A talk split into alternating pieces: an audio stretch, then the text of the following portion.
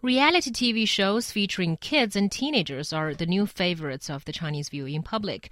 While the shows enjoy good looking ratings reports, critics say such shows are not protecting participating children's best interests. So, do you think that there are too many reality shows now exploiting children in this country? Well, I do think there are too many similar uh, children themed shows to entertain adults and children alike. I mean, off the top of my head, Baba Qu Nar, Dad, Where Are We Going? And also Baba Hui Lai La. I mean, even the title sounds very similar. Yeah. And Mama Ting Wo Shuo, Mom Listen to Me. And, and uh, there's another one called Jia You Shao Nian Pai. That one's less famous, but it's still a similar theme show. Mm. So I think one maybe is good, like Baba Qu Nar, but when you have a whole bunch of similar themed shows focusing on children and possibly the relationship between children and parents, I do feel like uh, number one, it's redundant, and number two, it's kind of exploiting children. Yeah, I, I think there's there's a very very fine line um, and and I think Baba Tunar did a really good job of skirting that line of, of coming coming up against it, maybe sometimes um, even even going over. Um, but I think it's that it's especially become very very apparent um, that these celebrities, especially one in particular, whoever whoever's child is named Kimmy, whatever whoever that was, um, yeah. it's become very very obvious that this is not a responsible parent bottom line. He is not a responsible parent. We see that he is now using his own child's image to make money via advertisements. Um, and they so all I, do that but yeah, and and, it, and it's parents, not yeah. responsible. It's not responsible parenting. I, I, really don't think. And that's one of the like like my wife, my daughter. They all loved the show. I watched it a couple times, and you know it was it was it was kind of fun and heartwarming. But I think a lot of the motivation going behind it, not very many people uh, thought about it or or recognized it. But bottom line, these were fading celebrities who were using this to get back into the limelight. They were exploiting their children. They were using their children and the relationship with their children in order to stay famous. I think I can't find a more accurate description of this because when I first, uh, well, when I first watched it, that was exactly what my thought is because, you know, these are sort of outdated, you exactly. know, celebrities trying to, you know, get the comeback because you notice that after that they've got, you know, uh, uh, they're all back. yeah, they're all back. They've yep. got new albums, they've got new movies and TV shows and everything. But you know, isn't this one of the uh, the attributes of reality shows? I mean, you can say the same thing about I'm a singer. Mm. I mean, all those singers who participate on that show are kind of yeah. like you know uh, those less than famous now. But they're singers. not. But they're not. You know, um, they're exploiting they're, themselves, yeah. which is okay. You know. well, it's it's still shameless, I would say. But at least you know they they they they have they are over eighteen they, they, they have an idea of what they're getting into. Yes, they might be selfish. Yes, they might be narcissists, but they are their own victims, pretty much. Uh, and so I think that this is this is the problem that I have with shows like Baba Tunar and all these other things, is that we're dealing with kids who have no idea what is what is going on. Mm. Uh, yes, maybe they're natural performers, and that's great. Uh, maybe they're just really good in front of a camera. That's great. Maybe they're just awesome kids. That's great. But bottom line, they do not understand the impact of, of what they are getting themselves into. And I think this is true of child stars all over the world. Mm. Um, and I and I think that you know one of the biggest problems with the entertainment industry uh, in in general, number one, it's a meat grinder. I mean, you go in, you go in being an okay person, more than likely you come out being narcissistic and bitter.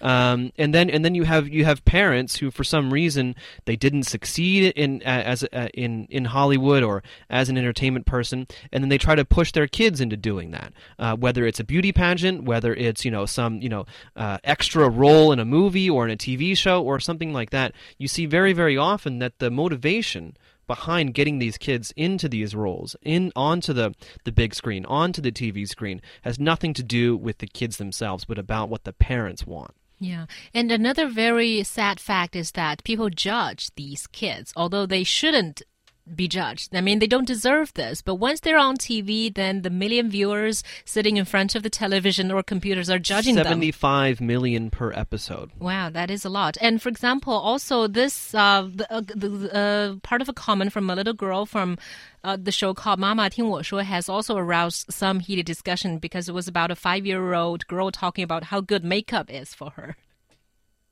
你知道化妆品这个东西是怎么发明出来？为什么？ 有铅，但是我们可以用玫瑰花来做呀，用玫瑰花来做，不就是没有毒了吗？而且现在部分的奶粉和和大米都有毒，那我这点小口红的毒算什么毒呢？我跟你们说，世界上没有丑女，只有懒女。 oh my god! Reminds me of a popular Chinese saying. 你知道的太多了。 Yeah, basically, there was a girl who has probably uh, watched too much TV, or her parents has taught her too much about you know makeup and stuff. Either way, it's disgusting. I mean, I, I, re- I Not really her, but the whole idea. the I whole the guess. whole idea of, uh, of of of putting her um, in into the spotlight. Yeah, I mean it's cute. Yes, it's kind of funny, but I think it, to me it's kind of sickening. I mean, the idea that as a parent you would agree to have your child be the center of that attention, especially in this case, negative attention. I mean, you know, I, I, so I, I have to admit, you know, my my my son, um, he is really really cute. Obviously, I think he's very cute, but a lot of Chinese people think he's cute as well. And um, you know, the, the the swimming class that we took him to when he was very young, they kept approaching my wife and I about being in commercials for them or, or doing some type of modeling. And you know, my wife was like, "Well, it's actually might, might be really good, really good uh, opportunity to make some money." But I'm like, "No, that is that is the worst thing that you can possibly do to a child. That is exploiting them. There is a reason that in developed countries we do not allow children to work. It's because they are young, they are impressionable. Even if they're never going to remember it, the idea of making money off of your child is just is is is a horrible idea to me and to be honest it, it somehow brings to mind sexual slavery and things like that because that's what some people do But in developed countries, they do allow beauty pageants, and there are just which is so horrible many of them. which is which is really disgusting as well because you have like these three four five year old girls walking around in bikinis wearing you know uh, outfits that that lady gaga like replica outfits Oh. that lady Yeah. gaga used to wear and tiaras, things yeah. like that yeah and that's that's just i mean it's obviously way more over the top than what we see in china but i mean it's but you know it's uh, it's just as disgusting i would say Yeah, I agree with your sentiment completely. But on the other hand, doesn't that say something about society as a whole? I mean, if that we're we all keep, messed up Yeah, if we keep saying this is disgusting, why are the ratings so high? And also, for example, in the show you just mentioned, uh, Toddlers and Tiara, one of the Hugely contestants, popular, yeah. yeah. one of the contestants is called Honey Boo Boo. Yeah. And because she was so popular from that show, they had a, another show based solely on her. It called, it's called Here Comes Honey Boo Boo. Yeah. And it already has four seasons and it's still ongoing. So what's wrong with society? Well, horrible parents um, and and people who are greedy. I mean, look, I mean, if you don't create the content, no one's going to watch it. Um, and so I think you know if in and that's that's always the problem. Why are reality TV shows shows so popular? I mean, they show the worst side of of all of us. Um, and so I think you know that that's that's really what it comes down to. I mean, we're dealing with um, a society and people that are focused more on money than they are focused on, on actual real relationships. They are so concerned about themselves and their own image, uh, or in this case, you know, parents are concerned living vicariously their image through their child by proxy, um, that they're willing to subject their children to what I would say are are, are traumatizing and um, you know mind twisting um, situations. But you know, I do agree with this that a lot of parents want to live vicariously through their children. Well, yeah, I mean every parent does, I think. Exactly. That's what I'm saying. There's a fine line between what's acceptable and what's not acceptable. For example, as parents, we all want our kids to say, sing a song when uh, friends are visiting, or dance, or show them how I good don't. you can swim, or you know things like what Chinese parents apparently yeah, no, do I a have, lot of that. I have no problem. You but I mean, know, but my daughter does that by herself, you know. Yeah. And that's the thing. I mean, if she wants to perform, she should be allowed to perform. Uh, if she doesn't want to perform, well, that's that's fine. I mean, like my wife and I, have, we've had these types of discussions before. You know, like the what if, like oh my gosh, what if our what if our kids are celebrities or whatever. You know, um, kind of like you know, just the things that parents think about. And my my position has always been, look, if that's if that's what makes them happy they should do that but i'm not going to force them into this and like all these um i'm sorry this is just bringing up lots of different stuff Yeah. but all of all of these like um shows of children's performances that I see on TV and things like that, where you see all these kids dancing and singing and things. I mean, to be honest, that also I would say is is um, toeing a very very fine line as well, because to be able to perform at that level, these four and five year olds.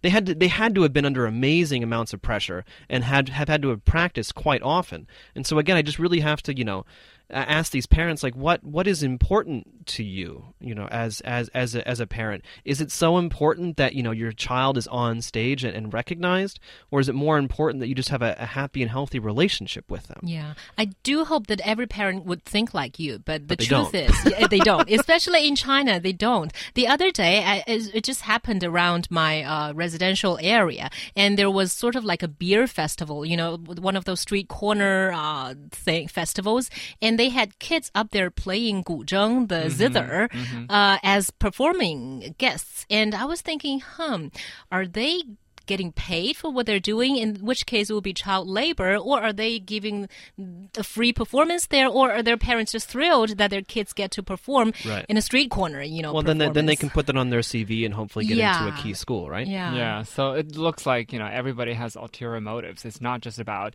being proud of their kids. So that's what disgusts people. But I think it's great to know that John is a very good dad who will never pimp out his kids. No, oh God, no. No. What? But on the other hand you know, there's a re- you know, there's a reason why these shows are so popular because millions of parents are watching and well, we like hmm, one day maybe our kids can be like that. Well, I think it's also interesting to see how other parents raise their children, and and and the the fallacy of reality TV is that it it creates a sense of, a sense of intimacy between the viewer and, and the performer. But you have to remember that that's exactly what they are. They are performers. Mm. Reality TV is not real. Yeah, don't follow parenting no. through those stars. And one final thing sometimes it's fun to judge other people. yes, maybe.